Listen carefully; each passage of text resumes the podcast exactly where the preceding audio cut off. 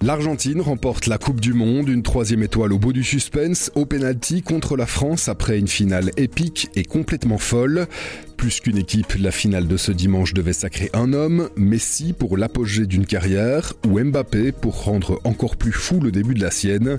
C'est au final le génial argentin qui a soulevé le trophée, le troisième de l'Argentine, le premier depuis 36 ans, une éternité au pays de Maradona. Les deux équipes sont passées par toutes les émotions dans ce match, une rencontre outrageusement dominée par l'Argentine pendant 80 minutes, c'était 2-0, match maîtrisé, quand la France a réduit l'écart sur penalty, une minute plus tard, c'était c'était 2-2, doublé de Kylian Mbappé.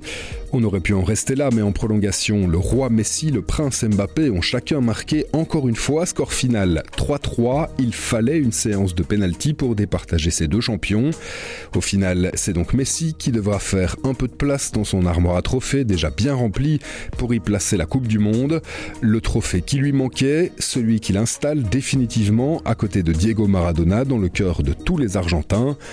Cette finale France-Argentine, c'était peut-être l'affiche rêvée par l'organisateur qatari.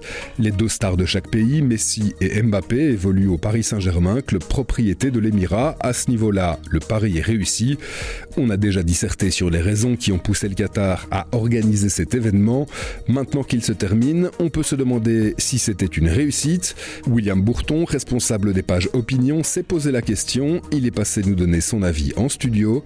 Je m'appelle Pierre Fagnard et vous écoutez Le Grand Angle du Soir. Bonjour William. Bonjour. Clap de fin pour cette Coupe du Monde, celle de toutes les polémiques.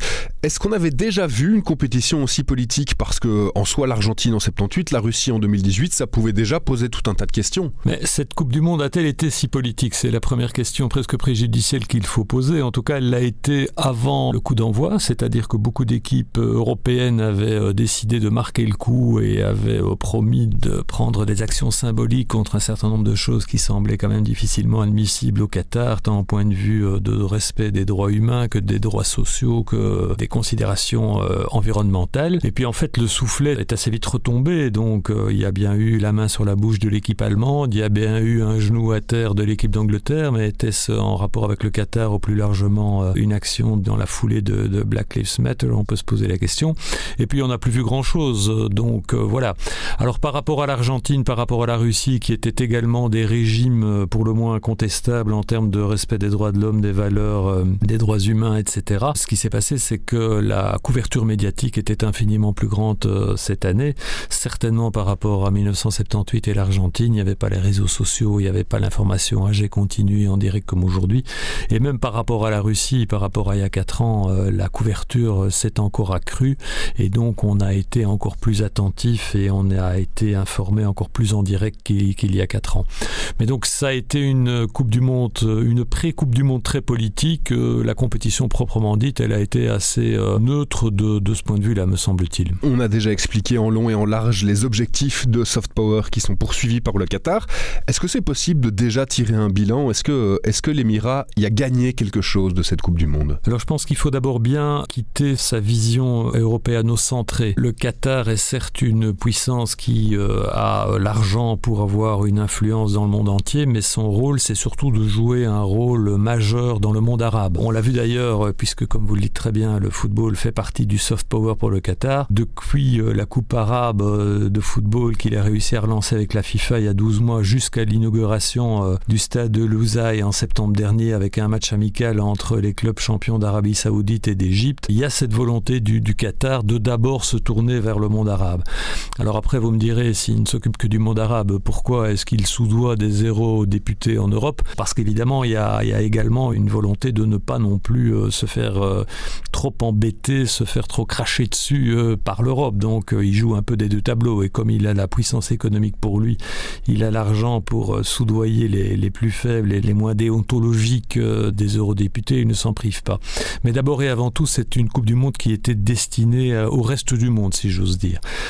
Ça, est-ce que les polémiques d'avant, d'avant compétition ont terni, ont gâché la fête pour le Qatar? Peut-être qu'effectivement, ils n'ont pas trop apprécié ce qui s'est dit et lu et entendu en Europe. Pour le reste du monde, le reste du monde a, regardé, a regardé cette Coupe du Monde et a même plutôt ricané quand l'équipe allemande qui avait mis la main sur la bouche a été éliminée. Voilà, ces donneurs de leçons d'Allemands, qui sont-ils? Il ferait mieux de marquer des buts et de ne pas s'occuper de politique. Donc voilà, le bilan est globalement positif pour le Qatar avec cette petite zone d'ombre en Europe, mais je ne suis pas certain que ce soit de nature à complètement leur gâcher leur plaisir. Et en termes d'organisation, ça a été plutôt salué. On avait dit ah mais c'est pas un pays de football, les stades vont être vides. Pas du tout. On a eu droit à des stades absolument remplis avec de l'ambiance. Tout à fait. Donc euh, la Coupe du Monde a été une réussite au plan organisationnel. Le Qatar a également essayé de donner euh, l'image d'un pays euh, sympa et accueillant en dehors des stades. Alors il y a eu évidemment les polémiques autour de la vente de bière. Il y a eu des petites polémiques autour des couples LGBT ou le port d'insignes de la communauté, bien sûr. Mais enfin globalement, on a quand même vu beaucoup d'images de liesse. On a vu des stades remplis, on a vu une organisation euh, footballistique euh, à la hauteur de l'événement, alors que comme vous l'avez dit, euh, n'est pas un pays qui a une grande tradition dans ce domaine. Donc au point de vue de l'organisation, le Qatar peut également sortir avec, avec une certaine distinction, comme on disait à l'école, de, de cette épreuve, de cet examen. Si on, regarde un petit peu les, les, différentes revendications qui ont eu droit à une mise en avant, de nouveau, on peut déplacer le centre de vision hors de l'Europe parce que il y a eu les Allemands qui se cachaient la bouche, il y a eu la première ministre danoise avec euh, ses manches arc-en-ciel. On a aussi vu dans les tribunes l'omniprésence du drapeau palestinien. Là, ça prouve aussi que c'était une Coupe du Monde du monde arabe. Voilà, donc euh, les revendications se sont euh, légèrement, ou en tout cas les messages politiques se sont, se sont déplacés. On a vu que le très beau parcours du Maroc a été interprété comme une victoire, voire une revanche pour le monde arabe, avec une connotation palestinienne particulière, vous l'avez dit, alors qu'en revanche, les droits de la communauté euh, LGBTQ euh, ont surtout été mis en avant par, euh, par l'Europe qui, il faut bien l'avouer, est devenue un peu portion congrue tant au niveau géopolitique général qu'au niveau, au niveau de la FIFA. La FIFA a d'ailleurs adopté une position qui était plutôt en faveur du reste du monde. Infantino a moqué les, les revendications et les velléités politiques des sept nations européennes qui avaient voulu mettre ce, ce brassard One Love et euh, au fond a été applaudi par euh, tout le reste du monde qui a salué le fait qu'il n'était plus sous pression et qu'il n'était plus euh, comment dire le, jouet de le jouet de l'Europe alors qu'il est européen mais il, habite au Qatar depuis l'année passée. Certains disent même qu'il est devenu qatari ou qatarien dans, dans, dans l'âme. Il a tenu un discours tout à fait qatarien pour le coup. Donc oui effectivement il y a eu de la politique dans les tribunes mais ça n'était pas nécessairement la politique qu'on attendait en Europe. Il y a quand même aussi eu un sérieux de coups de projecteur sur euh, ce qu'on pouvait euh, considérer comme des défaillances euh, de la part du Qatar, plus par exemple que, je fais de nouveau la comparaison avec le, mondial russe de 2018, ça on peut quand même voir ça comme un, caillou, entre guillemets, dans, les bottes des Qatariens.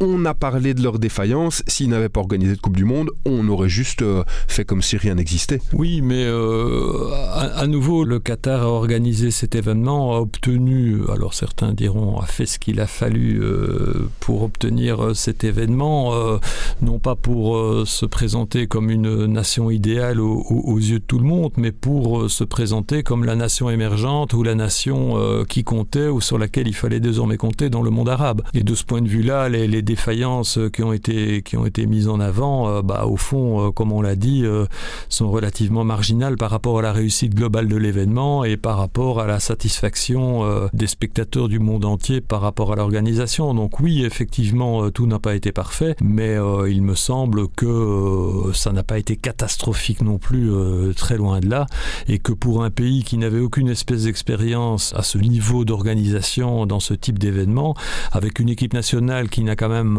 pas brillé, c'est un euphémisme également, donc il n'y a pas de tradition footballistique au Qatar, ils s'en sont plutôt bien tirés, je ne pense pas qu'ils regrettent de, l'avoir, je ne suis pas dans leur, dans leur tête évidemment, mais je pense qu'il n'y a pas de raison de de regretter d'avoir euh, d'avoir organisé cet événement. Une dernière petite chose, on avait beaucoup parlé d'appel au boycott avant le début de la compétition. On peut aussi considérer que c'est une vision euh, européano-centrée, puisque quand on voit les audiences, c'est euh, un succès, cette Coupe du Monde. C'est un succès au niveau planétaire, ça, ça ne fait aucun doute, mais même au niveau européen, les, les audiences sont, sont, relativement bonnes. Alors il y a des pondérations parce qu'il semble qu'on regarde plus la télévision en hiver, moins en été, etc. Mais enfin, globalement, ce sont des audiences qui ne sont pas du tout mauvaises. Donc au niveau populaire, euh, je pense que le boycott ou les appels au boycott n'ont guère été euh, entendus ou, sinon à la marge. Et au niveau euh, des appels au boycott au niveau, au niveau étatique, là, ça a fait long feu parce qu'on est dans une condition, on est dans une situation économique très particulière, très difficile, que le Qatar est un grand producteur de gaz. On a d'ailleurs vu le chancelier allemand se précipiter à Doha pour signer un contrat d'approvisionnement de 15 ans en GNL, donc en gaz naturel liquéfié. Euh, Emmanuel Macron a vite dit qu'il fallait pas confondre sport et politique. Bon, Emmanuel Macron euh, organise les Jeux Olympiques en 2024, donc il a peut-être pas non plus envie d'avoir tout le monde arabe qui lui rendrait la monnaie de sa pièce. Enfin bon, les appels au boycott au niveau euh, étatique ont été vite passés sous silence et, le public, lui, bah, il a simplement regardé des matchs de foot en s'occupant pas de la, géopolitique, en disant que c'est pas lui qui avait décidé d'organiser ça là et que c'était là, c'était là, on, on regardait son équipe nationale préférée. Merci beaucoup, William. Merci. Avec grand angle, le soir raconte, explique et décortique. C'est notre oreille sur l'actualité. Retrouvez-nous sur notre site, notre application et votre plateforme de podcast préférée. À bientôt.